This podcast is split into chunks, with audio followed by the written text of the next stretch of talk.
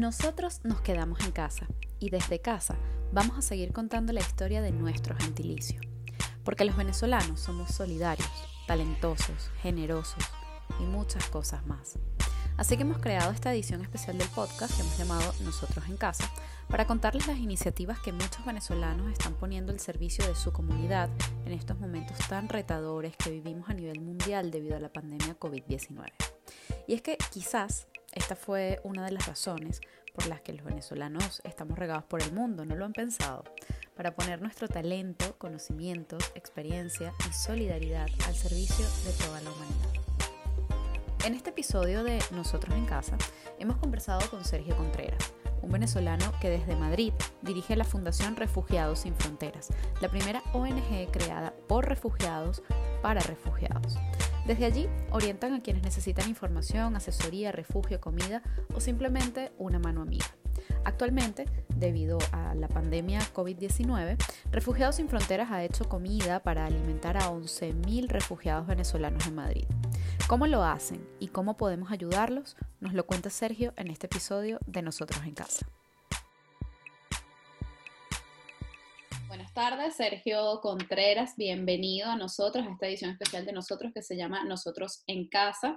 Te hemos invitado por ser presidente de Refugiados Sin Fronteras y queremos escuchar tu historia y, bueno, cómo esta asociación está actualmente al servicio completamente de tantas familias eh, que, que se han visto de alguna manera pues bastante afectadas por toda esta situación del COVID. Y bueno, nada, cuéntanos qué es Refugiados Sin Fronteras, eh, háblanos un poquito de la, de la asociación. Bueno, Lorena, gracias por, por tu invitación y bueno, siempre a la orden para lo que podamos ser útiles. Fíjate, Refugiados Sin Fronteras nace como la primera eh, organización humanitaria creada por refugiados venezolanos para atender a refugiados. Toda la, la junta directiva eh, son personas que han solicitado asilo y les ha sido concedido el asilo y por ello son refugiados con derecho a asilo.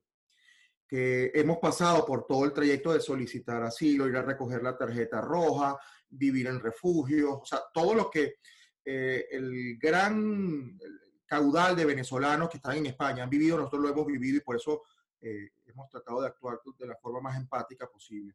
Nosotros nos dedicamos a hacer eh, todo lo que tiene que ver en, asesoría legal gratuita en materia de derecho humanitario internacional, en todo lo que tiene que ver con asilo y refugio, la gestión y entrega de ayuda humanitaria en campos de refugiados en España o fuera de España, eh, actividades para la integración socioeconómica y tenemos una eh, socio laboral y, cultural y una línea especial de trabajo con la patria, dado que hemos podido determinar que en España hay una gran cantidad de niños que nacen en España, de padres eh, y madres solicitantes de asilo, que no pueden presentar a los niños ante el, consulado venezolano y no tienen derecho ni a la nacionalidad mm, venezolana ni a la nacionalidad española. Es un fenómeno, digamos, nuevo de apatrida que hemos conversado suficientemente con el ACNUR. Eh, eso es lo que nosotros hacemos. Sin embargo, en medio de esta eh, situación de emergencia, esta crisis global que genera el COVID, eh, decidimos enfocarnos lógicamente en la segunda de estas opciones o, el segundo objetivo, que es el de la gestión y, y, envío de ayuda humanitaria. Porque de alguna forma todas las oficinas de asilo y refugio y todos los trámites están paralizados. Hay una, hay una, hay una pausa en todo lo que tiene que ver con eso. Entonces lo que decidimos fue decir, bueno, hay una gran cantidad de, venezolanos que pues ya sabíamos que el, devenir lógico era que cerraran las empresas vinculadas con la hostelería y con, el, con la restauración, que es donde están la mayoría de los venezolanos trabajando, que no iban a tener medios de captura de renta, que no iban a tener cómo pagar el arriendo y que iban a terminar en una situación de vulnerabilidad. Rápidamente desarrollamos este plan de ayudas de emergencia que básicamente lo que buscaba era aglutinar la mayor cantidad de eh, donativos de alimentos para cocinar alimentos y con una alianza que realizamos con Globo, llevarle directamente a la casa de estas familias, sobre todo familias numerosas, eh, los alimentos para evitar el traslado y para evitar que esas personas con el, el, eh, desplazamiento pudiesen estar contagiadas y pudiesen ayudar a la propagación del COVID. Em, sumamos esfuerzos con la parroquia eh, Santa Elena con, con Monseñor Igea, donde desde ese sitio cocinamos, cocinamos eh, semanalmente eh, en ese sitio 400, 450 comidas. en otro sitio, con una alianza con un restaurante, se preparan 350 comidas diarias, perdón, 50 comidas diarias, que son 350 comidas a la semana, que se envían a un refugio donde hay mm, venezolanos. Y aparte, eh, algunos insumos importantes, sacos de papa, de cebolla, eh, leche, la enviamos a un convento donde se están preparando también eh, alimentos para personas en situación de vulnerabilidad. Lo que hemos querido de alguna forma es tender la mano a todas estas familias que se registraron muy rápidamente. Debo comentarte, Lorena, que Claro, te quería preguntar, perdón que te interrumpa, te quería preguntar eso, ¿cómo, cómo la gente puede acceder a esto si, si todavía hay chance de que la gente se apunte en algún sitio y que puedan ustedes pues ayudarles? ¿Cómo, quiénes, ¿Quiénes pueden ser beneficiarios de estas ayudas y cómo, cómo las pueden obtener? Nosotros lanzamos una planilla de registro eh, que apenas en 24 horas eh, logró tener 1.800, eh, casi 2.000 eh, familias, ¿ok? Nos llamó poderosamente la razón el número de, del núcleo familiar, eran aproximadamente entre 5 y 7 miembros. Estamos hablando que a nivel nacional, porque hay otros sesgos, hay grupos familiares que aunque no lo crean, pasan de los, de los 11 miembros. Eh, están, estamos hablando de casi 11 mil personas que se registraron y que están divididos en todo, el, en todo el país, que es lo que hicimos. Empezamos el piloto en Madrid con Globo y hemos logrado dividir por zonas, Madrid, todo Madrid Central, porque es la zona donde tienen capacidad de entrega y lo que hacemos es que las familias más numerosas, a ellos son, son los que hemos empezado por entregarle. Ya estamos en conversaciones con, con Globo y con otras empresas grandes de alimentos para poder eh, implementar exactamente este, este plan en Valencia, en eh, Barcelona y en Tenerife, en una parte de Tenerife que, como saben, hay distancias muy largas entre un punto y el otro. Entonces, bueno, la intención es lograr incorporar estas ciudades. Hay una red de restauradores, de dueños de bares y restaurantes que en Barcelona están uniendo esfuerzos, que en Valencia están uniendo esfuerzos para tener capacidad de refrigeración de esos alimentos. Estamos tratando de mover una red mm, de micro donativos donde cualquier persona que pueda donar un kilo de pollo o un kilo de, arroz o de queso lo pueda eh, donar para que entre todos podamos cocinar para, estas personas. Sabemos que en, un momento donde la incertidumbre eh, tiene un peso importante en el manejo de las finanzas de las personas, los donativos tienden a ser menos y tienden a, y tienden a ser mm, eh, menos en cantidad y, menos en cuantía. O sea, menos, menos personas donan y los que donan donan menos cantidad. Porque lógicamente no saben cuándo se va a reactivar la economía, no sabemos si va a ser dentro de un mes, dos meses. Y evidentemente de aquí a diciembre va a haber una, una reducción en todo lo que es el consumo. Entonces, como, como va a haber una reducción en el consumo, también lo va a haber en el poder de compra, de ahorro y de inversión, y eso se traduce en un manejo distinto de la finanzas. Sin embargo, eh, entendiendo esto, lo que hemos querido hacer es pedir pequeños donativos que permitan que muchos pequeños esfuerzos logren unirse para poder repartir más comida. Eh, lo hacemos además con, con, el grupo más reducido de voluntarios, porque evidentemente estamos conscientes de que, eh, desde el punto de vista sanitario es lo, lo, lo que se requiere.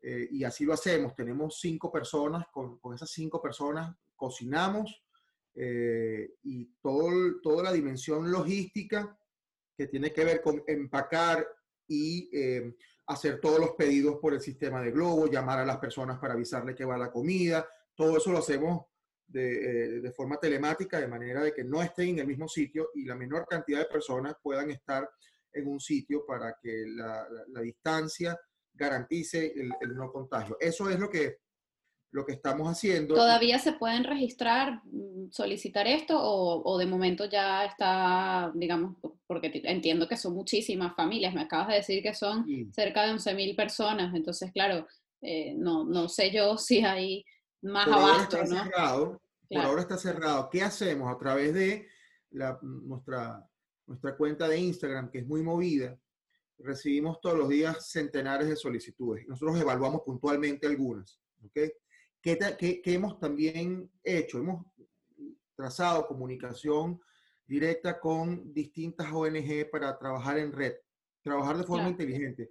Nosotros somos eh, absolutamente convencidos que la filantropía debe ser filantropía estratégica, que debemos unir esfuerzos para no solapar esos esfuerzos y tratar de llegar a la mayor cantidad de personas. Entonces, por ejemplo, con eh, la Fundación Triángulo de Madrid, que trabaja con, con, con eh, los colectivos LGBTI, hemos hecho una magnífica alianza que ha sido producto de, además de la intermediación de la CNUR en España, y nos ha permitido llevar a más personas.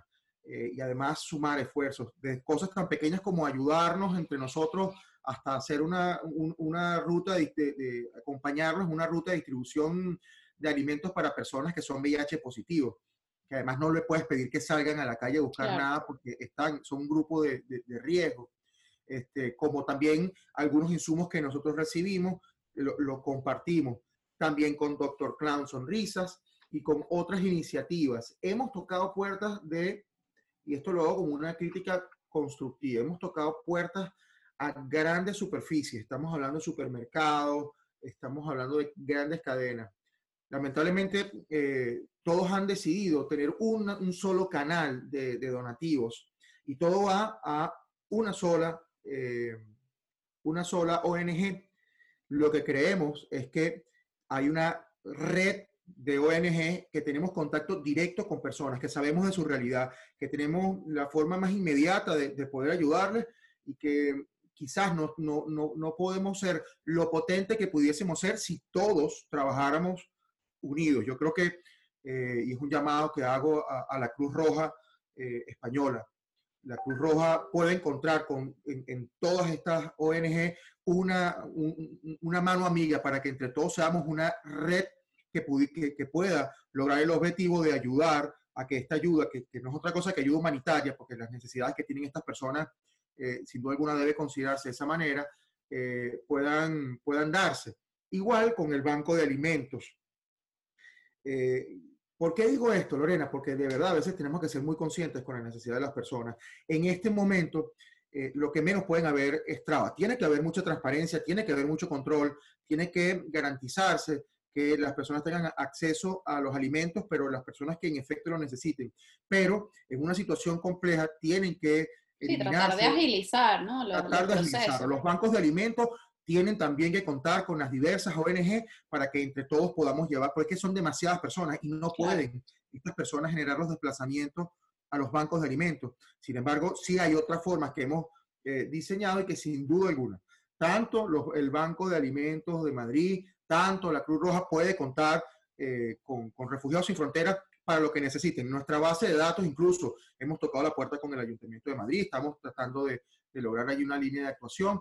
Y lo que no hemos dejado de hacer es tocar todas las puertas, porque si que queremos esos, esas 11.000 personas, nuestra intención es lograr ampliar nuestro margen de acción para tratar de beneficiarlas y eso nos impone la, la, obligación de tocar todas las puertas para lograr precisamente eh, poder ayudar más y mejor. Eso lo estamos haciendo y, y hacemos un llamado a todo aquel que pueda ayudar. Claro, eso, eso, es lo que te, eso es lo que te quería eh, preguntar ahora. ¿Cómo, ¿Qué necesitan? O sea, ¿qué, qué hace falta ahora mismo eh, en Refugiados Sin Fronteras? Voluntarios para cocinar, voluntarios para trasladar las cosas, voluntarios para, no sé, para lo que sea. Eh, qué necesitan y cómo puede la gente pues sumarse, eh, poner su granito de arena a, este, a esta iniciativa. Lo primero es que se pueden comunicar con nosotros a través de eh, arroba yo soy refugiado o a través de nuestra página web que es refugiadosinfronteras.org. ¿Qué necesitamos? Necesitamos insumos, alimentos. No estamos pidiendo dinero, estamos pidiendo alimentos para hacer. El tema de los voluntarios, hemos usado una buena cantidad de voluntarios para llamar directamente a los familiares que nos han hecho la solicitud también para verificar la veracidad de la información, validar las direcciones. Lorena, esto es algo crucial. Hay mucha gente que no hemos podido ayudar porque eh, las direcciones no coinciden, no colocan las ciudades y entonces la labor logística de tratar de geolocalizar a cada persona es importante y esto lo digo para que cualquier persona que esté viendo esto, si le piden la dirección para recibir una ayuda, tienen que ser minuciosos en poner el nombre de la avenida, del portal, de la casa, de la ciudad, el código postal, eso es fundamental. Entonces, las personas que quieren ayudarnos para atender telefónicamente, para eh, generar una red de distribución de información que permita llegarle a la mayor cantidad de personas, bienvenidos sean. Las personas que nos quieren ayudar en gestionar donativos en alimentos para que nos lleguen a los dos sitios que tenemos dispuestos para ello, que uno es en la parroquia Orfil, eh, la, parroquia Santa Elena, que queda en la calle Orfila número uno, y lo otro es una nave que es producto de una alianza con em, la bebida Brisa, que eh, nos ha cedido sus espacios para que desde allí podamos hacer todas estas operaciones, que queda cerca de Plaza Castilla. Eh, allí pueden llevar esos, esos, esos alimentos y es cuestión de que por redes sociales pudiésemos contactarlos.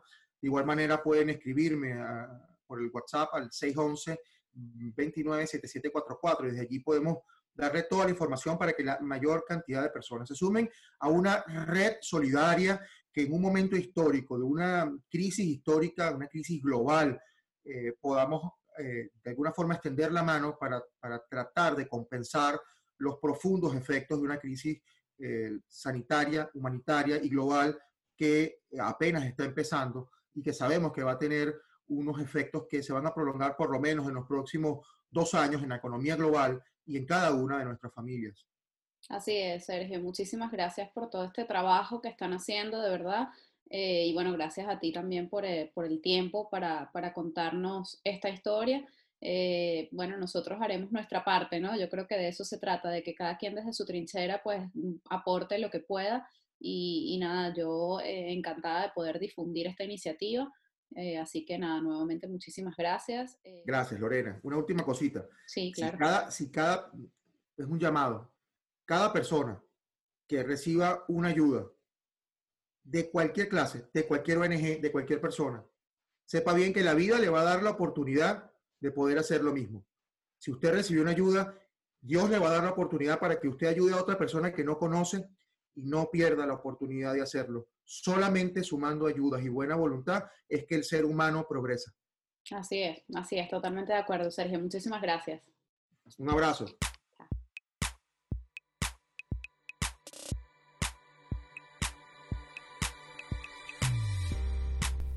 Esto es Nosotros, el podcast de Lorena Arraiz Rodríguez, grabado en los espacios de Paz Estudios en Madrid, producido y editado por La Estrategia como Estudio de Comunicación, con música original de Diego Miquilena. Recuerden seguirnos en nuestras redes sociales, arroba nosotros, guion bajo podcast, y suscribirse en su plataforma preferida. Estamos en YouTube, Spotify, Evox, Anchor, para que nos puedan escuchar en cualquier parte del mundo. Y recuerden, somos tan solo una gota en el mar infinito de nuestro gentilicio.